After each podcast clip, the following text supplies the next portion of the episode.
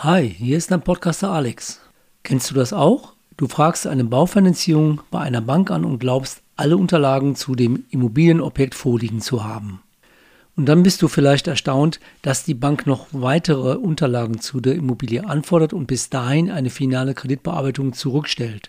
Dadurch kann es natürlich passieren, dass dir die Zeit wegläuft, vor allen Dingen dann, wenn einige Makler dich vielleicht unter Druck setzen und von dir eine Finanzierungszusage, also eine verbindliche Finanzierungszusage innerhalb der nächsten sieben Tage erwarten. Und oftmals scheitert es auch daran, dass sogar der Makler nicht alle Unterlagen zur Verfügung hat und du jetzt gucken musst, wo kannst du die Unterlagen, die die Bank unbedingt noch braucht, beschaffen.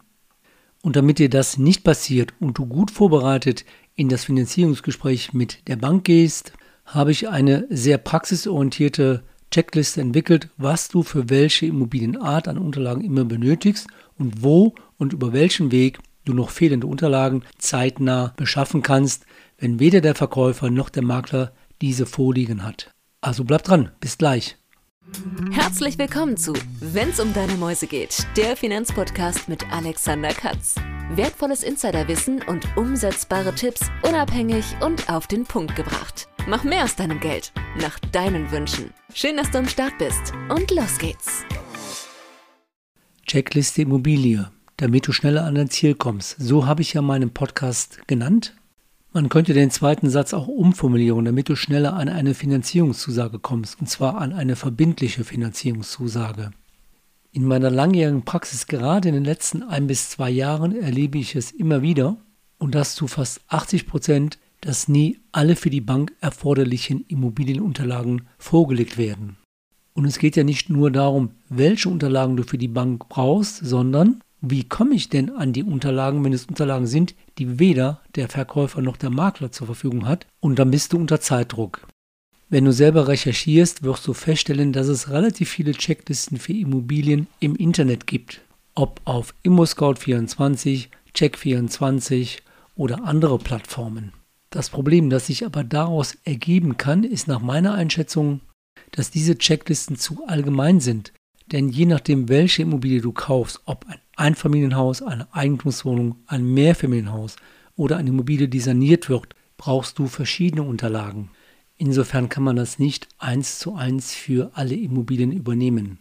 Deshalb habe ich eine komplett neue Checkliste entwickelt, aus der du dann ersehen kannst, bei welcher Immobilie brauche ich welche Unterlagen. In meiner Checkliste gibt es fünf Gliederungspunkte. Erstens Einfamilien- und Zweifamilienhäuser.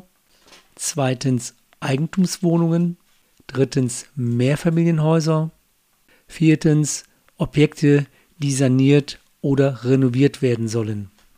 Und bei dem letzten und fünften Punkt gebe ich dir dann Hinweise, wie bzw. wo du entsprechende Unterlagen relativ zeitnah beschaffen kannst. Die Checkliste, die ich dir in der jetzigen Podcast-Episode auszugsweise vorstelle, findest du dann in der kommenden Woche auch als Blogbeitrag mit dem entsprechenden Download zu dieser Checkliste. Erster Punkt ein oder zwei Familienhäuser. Hier gibt es insgesamt elf Punkte, auszugsweise als Beispiel Exposé oder Baubeschreibung oder wenn ein Wertgutachten vorliegt, wobei man da sagen muss, auch wenn du ein Wertgutachten hast oder auch ein aktuelles, jede Bank bewertet diese Immobilie nach ihren eigenen Beleihungswertkriterien.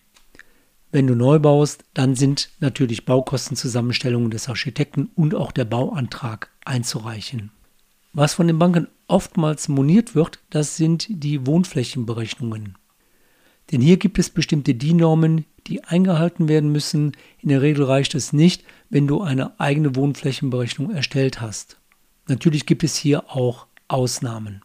Dann ist eine Flurkarte erforderlich und auch ein Grundbauauszug. Beim Grundbauauszug ist zu erwähnen, dass dieser nicht älter als drei Monate sein sollte und auch vollständig sein muss. Zum Thema Grundbruch hatte ich zuletzt eine separate Podcast-Episode in zwei Teilen erstellt. Hier kannst du gerne auch nochmals reinhören. Was mittlerweile von immer mehr Banken gefordert wird, das ist der Auszug aus dem sogenannten Baulastenverzeichnis. Da geht es zum Beispiel um Grenzbebauung zum Nachbargrundstück. Dann ist unter anderem ein Energieausweis erforderlich. Die Vorlage eines Energieausweises kann auch deshalb schon interessant sein, da einige Banken je nach Energieverbrauch der Immobilie Sonderkonditionen geben. Dann sind Lichtbildaufnahmen wichtig. Reine Aufnahmen aus dem Exposé werden nicht immer akzeptiert, sondern eigene Aufnahmen, das kann man ja zum Beispiel mit dem Smartphone machen. Außenaufnahmen sind immer erforderlich. Es ist aber auch hilfreich, der Bank Innenaufnahmen zur Verfügung zu stellen, denn hier lässt sich dann auch schon mal sehr schnell der Ausstattungsstandard dieser Wohnung oder dieses Hauses für die Bank schneller und besser ermitteln. Hier reichen in der Regel Bilder, die du mit deinem Smartphone gemacht hast und dann als JPEG-Datei verschicken kannst. Der zweite Punkt, Eigentumswohnungen. Man muss wissen, dass man bei Eigentumswohnungen deutlich mehr Unterlagen mittlerweile vorlegen muss als bei einem klassischen Ein- oder Zweifamilienhaus.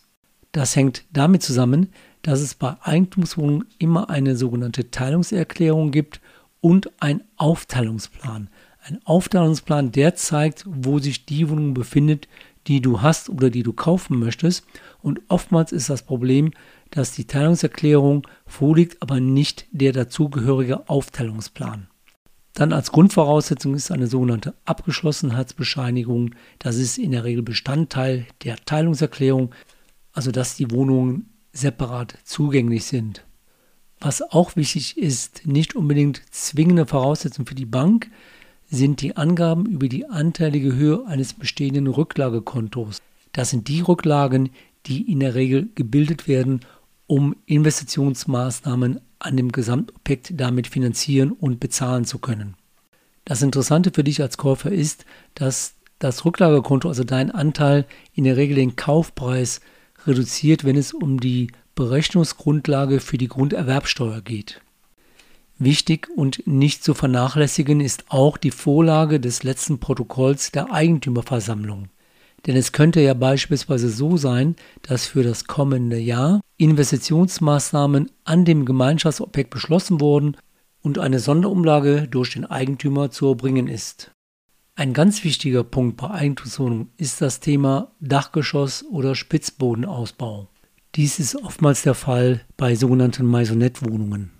Beispiel, war der Ausbau genehmigungspflichtig, gibt es hierzu eine neue bzw. separate Wohnflächenberechnung nach DIN oder wurde hier eine reine Nutzfläche in dem Exposé als Wohnfläche hinzugefügt, was übrigens viele Makler auch schon mal machen. Die Bank rechnet das dann aber nicht als Wohnfläche und ermittelt damit einen geringeren Beleihungswert dieser Eigentumswohnung. Der dritte Punkt der Checkliste erforderliche Immobilienunterlagen bei Mehrfamilienhäusern. Hier habe ich dann die Punkte aufgeführt, die zusätzlich notwendig sind. Die Mietaufstellung über die Nettomieteinnahmen. Das heißt einmal die bestehenden oder auch die geplanten künftigen Nettomieteinnahmen. Hier ist es wichtig, die reinen Nettomieteinnahmen, also die Kaltmieten anzugeben und nicht die Warmmiete. Bei den Nettomieteinnahmen orientiert sich die Bank auch nach den ortsüblichen Mieteinnahmen, um damit auch feststellen zu können, gibt es hier Mietsteigerungspotenzial oder sind im Grunde genommen die Mieten eigentlich zu hoch und es könnte passieren, wenn ein Mieterwechsel stattfindet, dass sich die Mieteinnahmen reduzieren könnten, statt diese erhöhen zu können. Dann müssen noch die Mietverträge, also in der Regel die wesentlichen Seiten der Bank vorgelegt werden. Die Bank schaut zum Beispiel auch danach, wie lange gibt es schon die Mietverträge oder gibt es hier eine hohe Fluktuation der Mieter, dass immer wieder ein Mieterwechsel stattfindet, denn das kann sich auch auf die Werteinschätzung für diese Immobilie entsprechend auswirken. Der vierte Punkt betrifft dann geplante Modernisierungs- und Renovierungsmaßnahmen bei Immobilien. Hier habe ich in meiner Checkliste eine Zweiteilung vorgenommen. Einmal die Modernisierungsmaßnahmen, die in früher Zeit bereits erfolgt sind und dann natürlich die geplanten Modernisierungs- und Renovierungsmaßnahmen. Denn oftmals werden Modernisierungsmaßnahmen aus früher Zeit nicht angegeben und wenn du zum Beispiel ein Objekt kaufst von 1930, 35, dann ist die Restnutzungsdauer ja im Grunde genommen schon abgelaufen. Also ermittelt die Bank eine durchschnittliche Restnutzungsdauer und dies ist natürlich abhängig von dem Renovierungsstatus dieser Immobilie. Was ist in der Vergangenheit wo gemacht worden? Eine grobe Aufstellung reicht hier sicherlich aus. Man muss jetzt nicht alle Rechnungen vorlegen, die der Verkäufer in der Regel gar nicht mehr hat. Damit du bzw. die Bank einen groben Überblick erhält, kann ich dir hierzu ein entsprechendes Formular zur Verfügung stellen. Darüber hinaus kann ich dir auch ein Formular zur Verfügung stellen, wo du dann die geplanten Modernisierungs- und Renovierungsmaßnahmen als groben Überblick hier aufführen kannst. Je nach Größenordnung der geplanten Umbau- oder Sanierungsmaßnahmen sind Kostenvorschläge oder eine Architektenaufstellung für die Bank erforderlich. Hinzu kommt noch die Prüfung auf Förderfähigkeit für energetische oder sonstige Maßnahmen über die Kreditanstalt für Wiederaufbau, abgekürzt KfW, oder über die BAFA, Bundesamt für Wirtschaft und Ausfuhrkontrolle. Gegebenenfalls ist hier dann auch die Einschaltung eines zertifizierten Energiesachverständigen erforderlich. Jetzt komme ich zum letzten Punkt meiner Checkliste, nämlich der fünfte. Wie bzw. wo kann ich entsprechende Unterlagen beschaffen? Auf diesen Punkt gehe ich hier nur kurz ein. Es gibt ja, was ich schon avisiert habe, zu dieser Podcast-Episode in der kommenden Woche einen separaten Blogbeitrag mit der Checkliste, die du dann downloaden kannst. Welche Unterlagen können fehlen? Es sind insgesamt acht Punkte, die ich als wichtig erachte und hier in meiner Checkliste aufgeführt habe. Dies ist natürlich keine Garantie auf Vollständigkeit. Erstens Grundbauauszug, hier sind Online-Anforderungen möglich. Zweitens offizielle Flurkarte. Wichtig zu wissen ist, es gibt Flurkarten, die kann man im Internet abrufen, die aber die Bank nicht akzeptiert, sodass man sich hier an das zuständige Kataster bzw. Liegenschaftsamt wenden muss. Dritter Punkt, der übrigens sehr häufig vorkommt, nämlich fehlende Bauunterlagen, Grundrisspläne etc.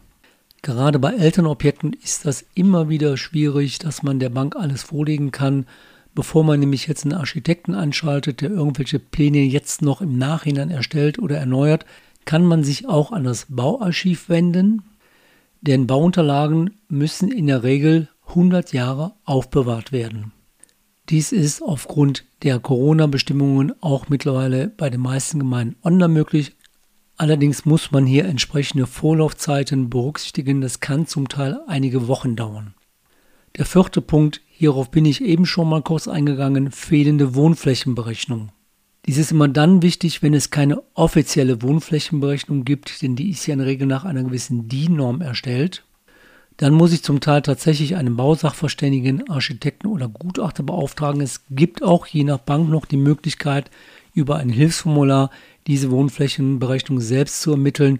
Das akzeptieren aber nicht alle Banken. Der fünfte Punkt ist der Auszug aus dem Baulastenverzeichnis. Hier bin ich ja auch schon am Anfang darauf eingegangen. Auch das ist online bei der Gemeinde abrufbar. Der sechste Punkt, Teilungserklärung, Aufteilungsplan. Dies betrifft Eigentumswohnungen und hier ist meine Erfahrung, dass oft die kompletten Ausfertigungen fehlen. Meistens fehlt der Aufteilungsplan, das ist nämlich der Plan, wo drin steht, wo sich deine Wohnung in diesem Gebäude befindet also quasi der Kfz-Brief für deine Wohnung. Hier gibt es mehrere Möglichkeiten, daran zu kommen. Das siehst du dann in meiner Checkliste, denn das würde hier jetzt zu weit führen, alle Möglichkeiten zu nennen. Siebter und vorletzter Punkt. Eigene Recherche zur Prüfung der Angemessenheit des Kaufpreises oder des Grundstückspreises. Hier gibt es verschiedene Online-Portale der Gutachterausschüsse. In NRW findest du das unter borisnrw.de. Das gibt es, wie gesagt, auch für andere Bundesländer. Hier kannst du dann in Google einfach mal recherchieren. Auf dieser Seite gibt es dann auch einen Immobilienpreiskalkulator. Der achte und letzte Punkt. Eigene Recherche über Tim Online. Das ist nämlich der Ausdruck einer digitalen Flurkarte. Das sollte auch für verschiedene Bundesländer möglich sein, für NRW auf jeden Fall. Diese digitale Flurkarte wird nicht von jeder Bank akzeptiert, darauf hatte ich bereits hingewiesen. Dann müsste man sich an das zuständige Kataster- oder Liegenschaftsamt wenden. Das waren die fünf Punkte meiner neuen Checkliste. Jetzt sind wir am Schluss dieser Podcast-Episode angekommen. Ich hoffe sehr, dass diese Checkliste Immobilienunterlagen für dich sehr hilfreich ist und auch in Zukunft hilfreich sein wird. In dieser Checkliste habe ich meine langjährige Praxiserfahrung gebündelt, damit es für dich künftig einfacher ist, direkt von vornherein zu wissen, welche Unterlagen brauchst du, dass der Kreditentscheidungsprozess bei deiner Bank dadurch beschleunigt werden kann und du letztlich damit auch dein Ziel erreichst, den Zuschlag für die Immobilie zu bekommen, wenn auch hier der zeitliche Faktor eine große Rolle spielen sollte. Ich würde mich sehr freuen, wenn du mir zu dieser Podcast-Episode und zu dieser Checkliste ein Feedback geben würdest, ob dies für dich hilfreich ist oder ob vielleicht Punkte fehlen, die dir noch wichtig sind, damit ich das in meiner Checkliste, die ich laufend aktualisieren möchte, einbinden kann. Und wenn dir der Podcast gefallen hat, dann freue ich mich natürlich auch über eine Bewertung in Apple, denn dann unterstützt du mich dabei, dass noch mehr Zuhörer auf meinem Podcast aufmerksam werden. Und jetzt noch ein kleiner Hinweis in eigener Sache. Auf meiner Homepage unter www.alexanderkatz.de slash podcast gibt es jetzt einen neuen Podcast-Player, wo es für dich noch einfacher ist, diesen Podcast mit einem Klick direkt zu hören, ob über dein PC oder mobil, über dein Smartphone über die mobile Smartphone-Ansicht findest du außerdem die direkte Verlinkung zu deiner eigenen Podcast-App. Bleib trotz dieser nicht einfachen Zeit entspannt und zuversichtlich und vor allen Dingen gesund. Dies wünscht dir dein Blogger und Podcaster Alexander Katz, der Finanzpodcast, wenn es um deine Mäuse geht. Weitere Infos zu dieser Podcast-Episode findest du in deiner Podcast-App oder im Blogbeitrag zum Podcast unter wennsumdeinemäusegeht.de.